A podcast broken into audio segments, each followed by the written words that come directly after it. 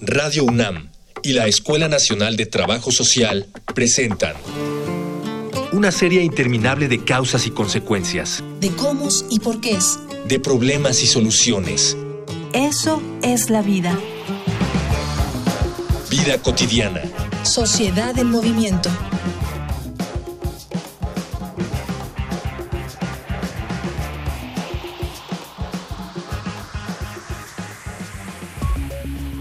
No es nuevo el término de justicia por mano propia cuando una población decide hacerse cargo de la inseguridad que vive cuando ve que la autoridad no reacciona.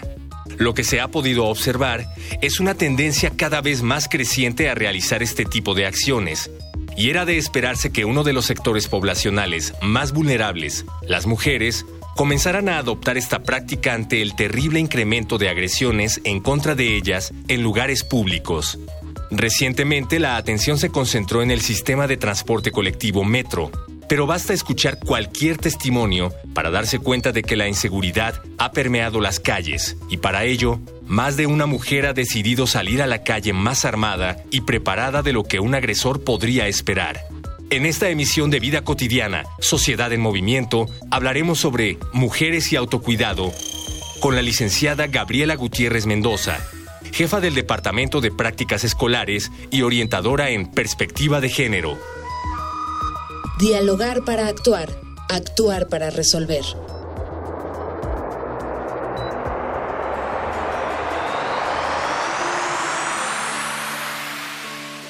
Bienvenidas, bienvenidos. Iniciamos una emisión más, nuestro programa Vida Cotidiana, Sociedad en Movimiento. Mi nombre es Ángeles Casillas y antes de iniciar quiero saludar y agradecer a quien hace posible desde cabina esto, Rafael Alvarado, nuestros controles. Muchísimas gracias por apoyarnos. Vamos a, tener un tema muy, muy, muy complicado, pero a la vez muy interesante. Fíjense bien, ¿quiénes de, nos, de quienes nos escuchan no hemos observado, escuchado, leído en redes sociales acerca de, esta, de este aumento de acciones de violencia contra las mujeres principalmente? Violencia de género, que se está dando sobre todo en el transporte público, en el sistema de transporte colectivo metro, para ser específicas, algo que preocupa y preocupa mucho a la sociedad, obviamente a las autoridades también, y sin embargo no hemos logrado, ni autoridades ni sociedad, encontrar la medida exacta que pueda hacerle frente de una manera eficaz a esta problemática. Justamente el tema de hoy está dedicado a hablar de mujeres y autocuidado. ¿Qué medidas podemos encontrar? ¿Qué medidas podemos desarrollar? No para eliminar, pero sí para contribuir en mucho a evitar o a disminuir los riesgos de estas violencias, de estos secuestros, de estas situaciones que suceden en, de manera cotidiana. Antes vamos a escuchar los diferentes medios de contacto. Si alguien quiere compartir alguna medida de autocuidado, si alguien quiere compartir su experiencia, escuchemos nuestras redes sociales. Facebook, Escuela Nacional de Trabajo Social, ENTS, UNAM. Twitter, arroba comunica, ENTS. Instagram, comunicación ENTS. Regresamos ya, escucharon nuestros medios de contacto, escríbanos, con gusto atendemos las observaciones y sugerencias. Y bueno, me voy a permitir darle la bienvenida a la licenciada Gabriela Gutiérrez Mendoza. Ella es jefa del Departamento de Prácticas, evidentemente de la Escuela Nacional de Trabajo Social. Licenciada Gaby, muchísimas gracias por acompañarnos otra vez en este programa. Muchas gracias, maestra. Aquí con mucho gusto. Muchísimas gracias, maestra. Bueno, de verdad que yo creo que media hora para poder hablar de todas las medidas de autocuidado que podemos estar generando como mujeres no sería suficiente. Y entonces, pues vamos a entrar de lleno al tema para, sin darle más, más vueltas, es ¿Qué entendemos por medidas de autocuidado? ¿Qué representa esta frase que pareciera muy, muy fácil, pero qué representa en sí? Representa empezar nosotras como mujeres y bueno, también aplica a los varones, pero en el tema que estamos tratando es cómo nosotras las mujeres tenemos que generar conductas que nos pongan en el centro de la toma de decisiones de nuestra vida. Y esto, eh, referido ya directo al tema, implica cómo empezar a generar herramientas personales que me permitan enfrentar situaciones cotidianas dentro de las cuales yo me voy encontrando en los lugares donde me encuentro. Las mujeres hemos sido educadas para cuidar a otros y a otras. Marcela Lagarde dice que somos un ser para otros. Y el reto justo con las medidas de autocuidado es empezar a mirarnos como un ser para nosotras mismas. Es decir, que nosotras merecemos cuidado y atención, voltear la mirada hacia nosotras mismas y mirar aquello que necesitamos conocer y empezar a prever ver antes de que sucedan las cosas y también cuando están sucediendo. Qué bueno que pensemos así, mirar, mirarnos a nosotras. Y no solamente nosotras, digo, también nosotros. empezar a generar desde dentro, ya lo decía la maestra, una toma de decisiones que me permitan contribuir para conservar mi seguridad, mi integridad, etcétera. Maestra, rompamos mitos. ¿Por qué en el sistema de transporte colectivo hay algunas medidas como por ejemplo la separación de vagones exclusivos para mujeres, de hombres? ¿Por qué ahora que en los medios de comunicación, en las redes sociales, encontramos este aumento de, de, de de violencia contra las mujeres, especialmente en el sistema? ¿O es solamente, es algo casual? No, no es casual. Creo que ahí son varias consideraciones. Una que en el metro, cuando empezó se llama justo el programa de Viajemos Seguras, que es un programa que no tiene que ver solo con, no se limita a la separación de hombres y mujeres en los vagones, sino que inicialmente estaba planteado para visibilizar el problema de acoso que existía dentro del metro, donde hombres violentaban a las mujeres de manera cotidiana con esos permisos que da la sociedad para pensar que ellos pueden cualquier acto en contra del cuerpo de las mujeres. Entonces se encontraron casos donde había hombres que no solo se tocaban o tocaban el cuerpo de las mujeres, sino más graves, por ejemplo, hasta se masturbaban o se eyaculaban en el cuerpo de las mujeres sin importar su edad, su físico, su condición social o cómo estuvieran vestidas, por ejemplo. Entonces, a partir de ello es que se decidió visibilizar el problema y crear un espacio donde las mujeres puedan sentirse más seguras. El programa, eh, y me parece importante colocarlo ahorita justo en el contexto que está, no solo es la separación de los vagones, sino es un programa más integral que tuvo que ver con procesos de capacitación para los choferes del metro, eh, los conductores, los este, policías, las policías, donde ellos tienen que actuar en base a un protocolo. ¿Qué significa esto? Que si una mujer por ejemplo, le dice, este hombre me está acosando, ellos tienen no que cuestionar o preguntarle a la mujer, ¿de verdad lo está acosando? Sino debe de tener al sujeto que ella señala y remitirlo al Ministerio Público. Y de hecho, la mujer lo único que tendría que hacer, por ejemplo, si está dentro del vagón, es jalar la palanca. cuando se jala la palanca, pues ya no se puede activar el cierre de puertas, entonces tendría que acudir el policía y el conductor y ella decir, este hombre está haciendo esto. Y ellos no decir si es cierto, o sea, no preguntan, sino solo los tendrían que sacar a él, a ella preguntarle cómo se encuentra y llevarlos de manera separada para que ella no viva intimidación de parte después del agresor al Ministerio Público. Y ahí actuar también con perspectiva de género la intervención, porque esta es una actividad pues está señalada también, o sea, como un acto que no debe cometerse. De hecho, en los vagones dice vagones exclusivos para mujeres y niños menores de 14, no dice para adultos mayores, o sea, hombres mayores o hombres con discapacidad u hombres que tengan alguna necesidad específica. Esto primero es importante y que no conocemos ese protocolo. O sea, no sabemos que con activar la palanca o con ir a buscar al jefe de estación o ir a buscar al policía, ya empezaríamos a activar ese protocolo para salvaguardar la integridad física y bueno, pues el riesgo también emocional que está colocado ahí. Esa es una parte. La otra tiene que ver con los procesos de normalización de la violencia, que estamos en esta sociedad acostumbrados a mirar cómo eh, pareciera que son peleas de pareja, cuando alguien le está diciendo a una mujer, oye, vente, es que mira, e, el modus operandi, ¿no? De es que está haciendo berrinche, es que ahorita está enojada, pero yo ahorita lo voy a llevar a casa a calmarla, y que casi todo el mundo lo vemos como un problema privado, ¿no? O sea, entre ellos dos entre ella y él lo van a solucionar y no tenemos como la cultura de decir este, oye, te encuentras bien, necesitas apoyo, porque pensamos justo que ellos dos lo tienen que resolver y en algunos videos se ve inclusive cómo pasa la gente, por ejemplo, están jaloneando a la chica y pasan y no hacen nada, solo voltean y los miran. Entonces hay una cuestión de empezar también no solo a nivel personal, sino a nivel este comunidad, a nivel sociedad, qué está sucediendo con la violencia y por qué la miramos tan natural. Y eso porque entonces nos limita nuestra intervención al pensar que estamos irrumpiendo en algo que se tiene que solucionar de manera privada. Miren qué interesante lo que comparte la maestra Gaby. Ya decía ella, empezó el programa, el protocolo, la capacitación, empezó para poder eliminar los casos de acoso, pero ahora también nos estamos enfrentando a casos de secuestro. Miren, vamos a escuchar una infografía social que nos presenta producción. Vamos a escuchar más datos acerca de este, de este lamentable eh, tema. Infografía social.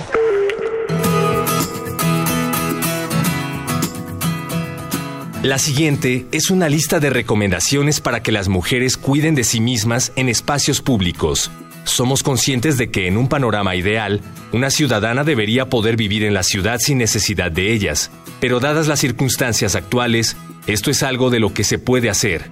Recomendaciones al estar en la calle. Sin importar en qué espacio se esté, ya sea de trabajo, de estudio o de transporte, debes estar atenta de lo que ocurre a tu alrededor. Al salir de tu casa, siempre informa a alguien hacia dónde te diriges. Conoce la colonia donde vives y donde trabajas, informándote sobre los módulos policíacos y teléfonos de los servicios de emergencia. Si te encuentras en una zona desconocida, no demuestres miedo o nerviosismo. Camina con seguridad. Evita cualquier persona o lugar que te inquiete o haga sentir insegura. Trata de utilizar los cajeros automáticos solo durante el día. Evita portar más de una tarjeta bancaria. Cuando te encuentres cerca de tu casa, ten a la mano tu llave. Lleva tus objetos personales en una bolsa, de tal manera que en caso de que intenten arrebatártela, te sea fácil liberarte de ella y dejarla.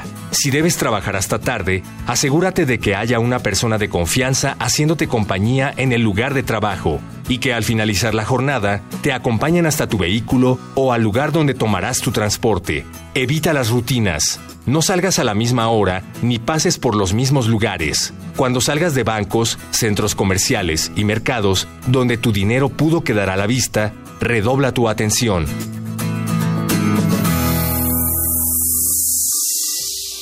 Ya regresamos, datos que nos ilustran, datos que nos acompañan. Estamos hablando con la maestra Gabriela Gutiérrez acerca de las mujeres y el autocuidado, principalmente en, en, los sistemas de transporte colectivo, pero no es el único espacio. Hay muchos espacios donde las mujeres nos desenvolvemos de manera cotidiana y necesitamos, como lo decía ella, primero dejar de ver como normal la violencia que se ejerce de uno para con el otro. Y en segunda, poder conocer también todos los elementos que me llevarían a activar un protocolo de, de atención desde la perspectiva de género. Maestra, vamos a entrar de lleno con, el, con el tema, con estas medidas de autocuidado. Si tú lo sugieres, si tú así lo propones, dividirla, si tú consideras en algunos espacios que se tiene que brindar el autocuidado en específico, adelante maestra, el micrófono es todo tuyo. Muchas gracias. Sí, lo primero que tendríamos que colocar es que cualquier medida, esta es una herramienta que cada quien debe de tomar considerando su persona. ¿Esto qué significa? Que de pronto dicen, hace esto, hace aquello, pero primero la persona tiene que evaluar con qué se sentiría cómoda y segura. O sea, hay personas que a lo mejor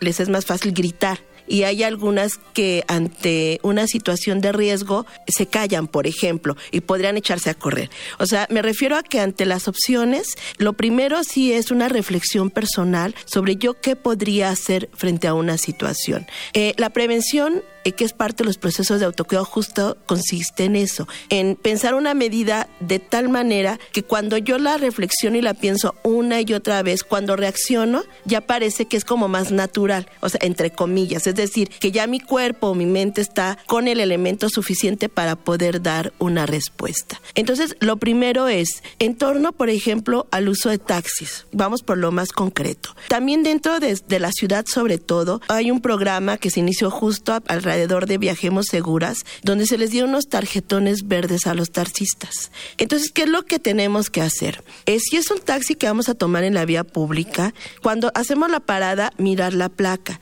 Las placas de siempre empiezan con la letra A y la letra B. Si el taxi no empieza con esas letras, no lo abordo. Eh, si empieza con un número, con la letra Z o cualquier otro, no es un taxi, es un taxi pirata, pues, es un ilegal. Entonces, es la primera medida. Esa, ese número de placa está colocado en la puerta trasera. Si yo abro la puerta trasera, puedo volver a mirar el número de taxi, la placa, que coincida. Y de hecho, hay como dos oportunidades más de mirar la coincidencia. Una en el techo, que también está, y otra en el tablero de enfrente. Entonces, una vez que yo veo que coinciden todos los números y que es rápido, o sea, es una cuestión de lo paro, lo miro, me voy a abro la puerta, miro el otro. En ese momento yo ya hice un acto de protección. Y cuando me subo, mirar el tarjetón y que ese tarjetón, el nombre y la foto coincida con el del chofer, ¿no?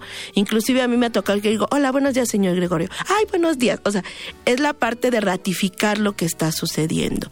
Si yo siento desconfianza, me, me da desconfianza la persona o pone, por ejemplo, baja los seguros del taxi antes de que yo se los pida, entonces decírselo con claridad, no le pedí que bajara los seguros. Poner los seguros del taxi es opcional del pasajero. Una decide si bajan o no los seguros, por ejemplo. Entonces, si yo me siento en una zona de riesgo, yo misma puedo accionar los seguros o puedo quitarlos, por ejemplo. Y eso me empieza a dar cierta confianza o apropiación del espacio. Eso es un elemento importante. Si me sé la ruta, empezar a señalar la ruta. Miren, nos vamos a ir por tal lugar, tal lugar y tal lugar. Y evitar justo, si vemos que se va a meter en alguna calle que no conozco, decírselo de manera clara. Esa ruta no, prefiero que nos vayamos por avenidas, por ejemplo. Seleccionar las avenidas a veces nos, uh, nos coloca en medio del tráfico. Las calles pensamos que nos ahorra tiempo, pero si no conocemos la ruta es mejor no tomar las calles. Y compartir con alguien la ruta que estamos haciendo. Inclusive hasta tomar el teléfono y en voz alta mamá ya tomé el taxi,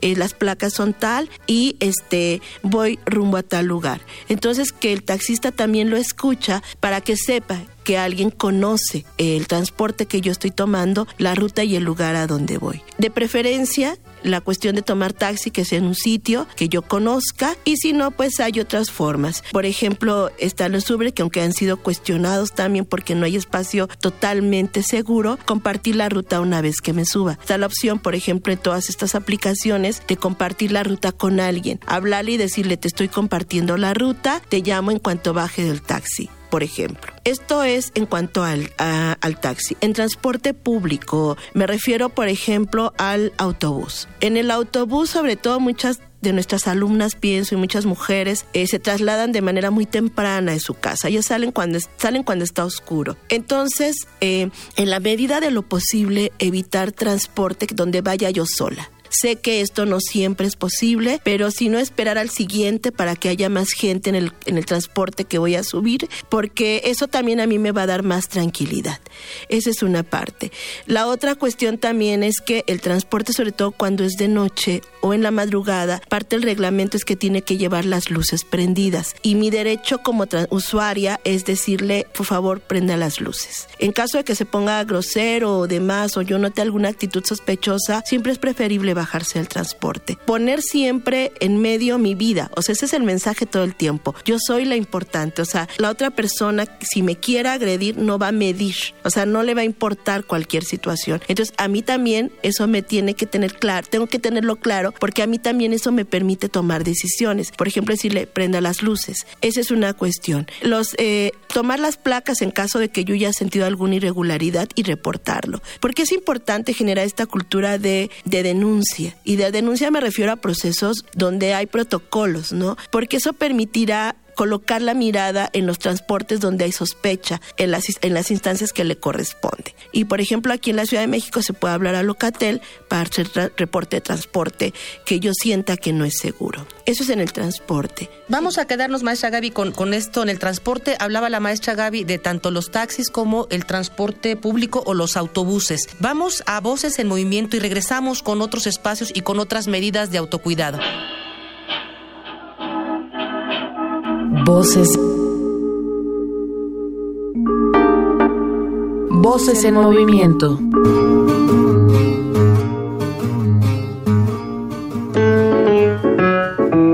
Soy Esther Rincón Reina, trabajadora social y tengo el cargo de asistente en la Enfadea. Esta encuesta o este proyecto surge de una idea que tiene la doctora Guadalupe Fabiola Pérez Baleón para tener elementos que nos digan por qué se está presentando el embarazo adolescente más allá de lo que se dice, ¿no? Comúnmente que es por falta de información o por todos estos mitos. Lo que se hace es, en el primer momento, de una encuesta nacional a mujeres que hayan pasado por un embarazo. Ese en el componente cuantitativo y en el componente cualitativo se hicieron entrevistas a profundidad en los estados de Campeche, de Zacatecas, en la Ciudad de México y en la zona metropolitana. Estas entrevistas sí se hicieron a hombres y a mujeres que pasaron por un embarazo en la adolescencia.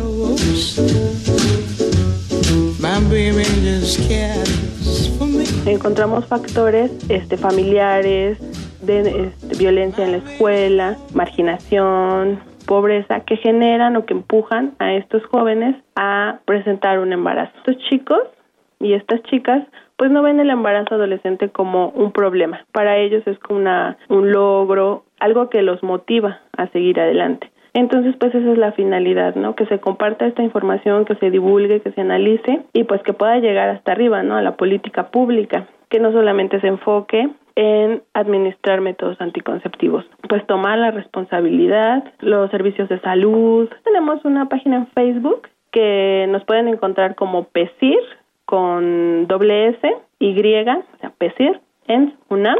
Esa es nuestra página de Facebook y vamos subiendo la información que se va generando.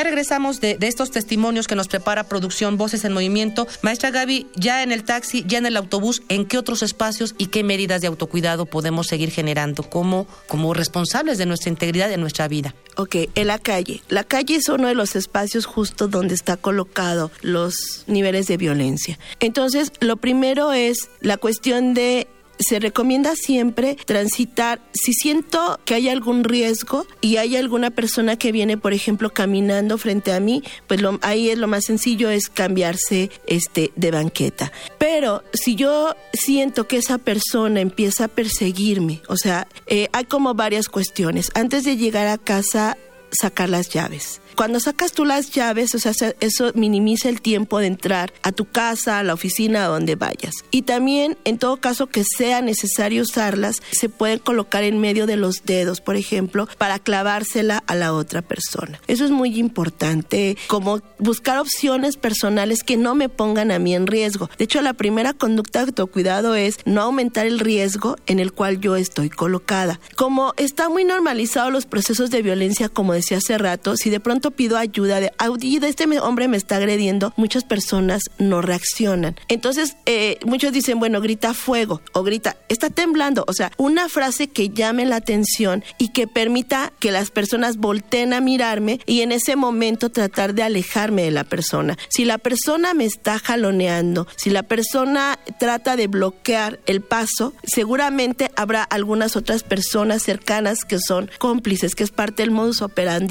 que está funcionando en este momento. Entonces, lo que yo debo hacer es tratar de llamar la atención de las otras personas. Ahora, las conductas de autocuidado también están colocadas con la cuestión de la solidaridad de quienes van sucediendo. Y aquí tendría que implicar el que las personas, que el comprometernos también cada una y cada uno de nosotros, que si vemos a una persona en riesgo, acercarnos y preguntarle, porque a veces nos da miedo también la situación, pero el acercarle y preguntarle y centrarme en la víctima, no en el agresor, porque luego empiezan a cuestionar al agresor, oye tú, ¿qué le estás haciendo? ¿Por qué? No, cuestión, centrarnos en ella, ¿estás bien? ¿Necesitas ayuda?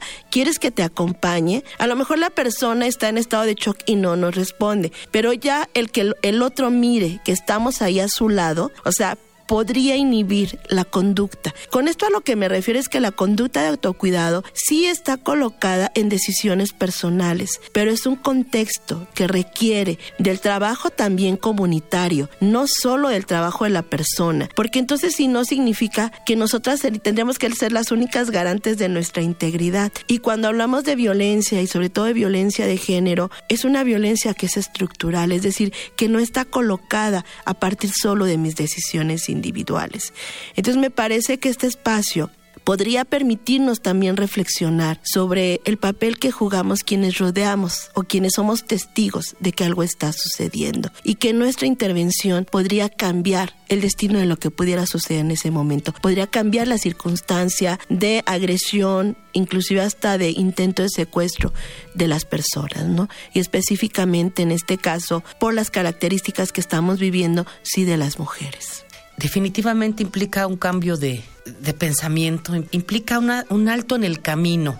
Como tú decías, no hay ninguna medida de autocuidado que se ajuste exactamente a las personas. Las personas tendrían que reconocerse, que saber cuáles sí, cuáles no, se ajustan a sus estilos de vida, a sus formas de convivencia, a los espacios donde, donde se desenvuelven, otras más y en otros espacios. Se me hace un compromiso muy fuerte. Fíjate, maestra Gaby, tú dices, puede darse esto, puede darse esto, que de alguna manera es preventivo. Yo creo que también es algo como de hábito, de irlo procurando. Si no lo tienes desarrollado, ir pensando, Tú decías, me fijo en esto, en un taxi, hay cuatro elementos que deben coincidir. Pues si no lo hemos hecho, empecemos a practicarlo, empecemos a hacerlo. Creo que varias de las, de las medidas de autocuidado que has compartido tienen que ver mucho con estar alertas. Y es a veces lo que menos observamos en muchas mujeres que van transitando por la vía pública o que toman algún transporte porque están ocupadas, lamentablemente, mucho de, de estos, de estos distractores tienen que ver con el uso de los, de los móviles por ejemplo, con el uso de los móviles, pero también tiene que ver con, recuerdo que una vez a mí me, bueno, voy a poner el ejemplo para ir a lo que quiero. A mí una vez me robaron una,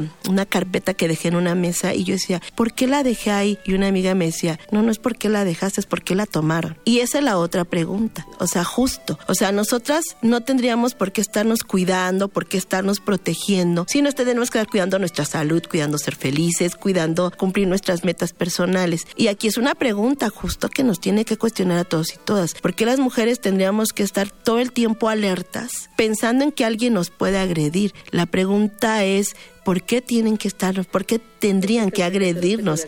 Exactamente, esa es una pregunta importante, pero que sabemos que no vamos a resolver en este momento y por lo tanto están las conductas sí de autocuidado, o sea, que nos permiten estar alerta. Y hay una diferencia entre estar alerta y generar y tener miedo, ¿no? Y eso es muy importante también. Estar alerta significa tener la condición o generar las condiciones para que yo pueda dar una respuesta. Tener miedo, o sea, me puede paralizar, implica el decir yo puedo ser susceptible de ser agredida, o sea, sabemos que en esta condición sí hay posibilidad, pero en la medida en la que yo empiece a decir, ah, bueno, si sucede esto, yo todos los días paso por aquí. Entonces, ¿qué es lo que miro como riesgo dentro de este espacio? La lámpara está apagada. O sea, si la lámpara, la luminaria de mi calle está apagada, entonces, ¿qué es lo que hacemos? Nos rodeamos la calle y nos vamos otra manzana más donde haya luz. Implica hasta conductas de ciudadanía. Hablo a la delegación, oye, está, está esta luminaria apagada. O sea, el reportar hasta ese tipo de condiciones que son parte de nuestro compromiso social contribuye justo a generar otro tipo de condiciones. Por ejemplo, conocer cuál es la patrulla que está dando este vigilancia a mi colonia, cómo se llama el patrullero, porque normalmente eso ya está como muy establecido, están responsables por área. Entonces, eso también a mí me permitiría saber que la patrulla fulanita es la que vigila, la número 24 es la que vigila mi casa, ¿no?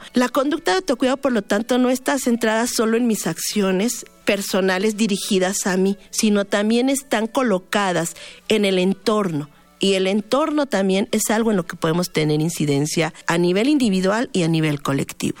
Y en tanto que los entornos son diferentes, como decías tu maestra, tiene que ver con mi entorno, procuremos la comunicación, que también es algo que nos, nos tenemos que estar todavía favoreciendo más la comunicación con nuestros familiares, con nuestros amigos, con nuestros vecinos, que de repente pareciera que no sabemos ni el nombre de quién está ocupando el, departamento de arriba, por ejemplo, ¿no? Fíjate que eh, a mi hija cuando iba a la preparatoria, que atravesaba una calle sola y yo me daba miedo. Y un día que pasamos, porque por ahí vamos al supermercado, ella saludaba a todos los de los puestos. Y yo le decía, ¿conoces a todos? Dice, no, pero aprendí a saludarlos a todos porque si alguien un día me empieza a perseguir, ya saben que yo todos los días paso y los saludo. Y entonces yo dije, ah, ruta segura. O sea, ¿cómo generar una ruta a partir de algo tan sencillo como es buenos días, buenos días? Y eso ella justo me colocó, dije, a veces las, las, las rutas de las rutas seguras no tienen que ver solamente con si hay luz o no hay luz, sino cómo yo me vinculo directamente con otras personas.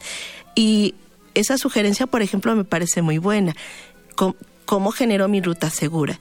A partir, como tú lo dices, de conocer a mis vecinos, de conocer al de la tienda, de conocer al que siempre está ahí en la esquina controlando, por ejemplo, el paso de los micros, o sea, saber quiénes son. Y al saber quiénes son, y el saludarles implica que también soy mirada. Y mira, maestra Gaby, parte de lo que tú señalas en cuanto a, lo que las, las y los jóvenes, sobre todo las mujeres, están, están eh, eh, enfrentándose en cuanto a las situaciones de violencia, se va a tocar también en el Congreso, que creo que estás invitada, Congreso Jóvenes en Movimiento, Realidades, Acciones y Proyecciones, 13, 14 y 15 de marzo, en el Palacio de la Escuela de Medicina, Brasil número 33. Quienes estén interesados, por favor, no dejen de ingresar a la página de la Escuela de Trabajo Social para incorporar evaluarse. Se nos acabó el tiempo, maestra. Muchísimas gracias por estar nuevamente en nuestra cabina. No me queda más que agradecer a nuestro productor Miguel Alvarado, en los controles Rafael Alvarado, en la información Cindy Pérez, Jorge Herrera. Soy Ángeles Casillas. Muchas gracias por acompañarnos en nuestra emisión Vida Cotidiana. Bonita tarde. Vida Cotidiana es una coproducción entre Radio UNAM y la Escuela Nacional de Trabajo Social.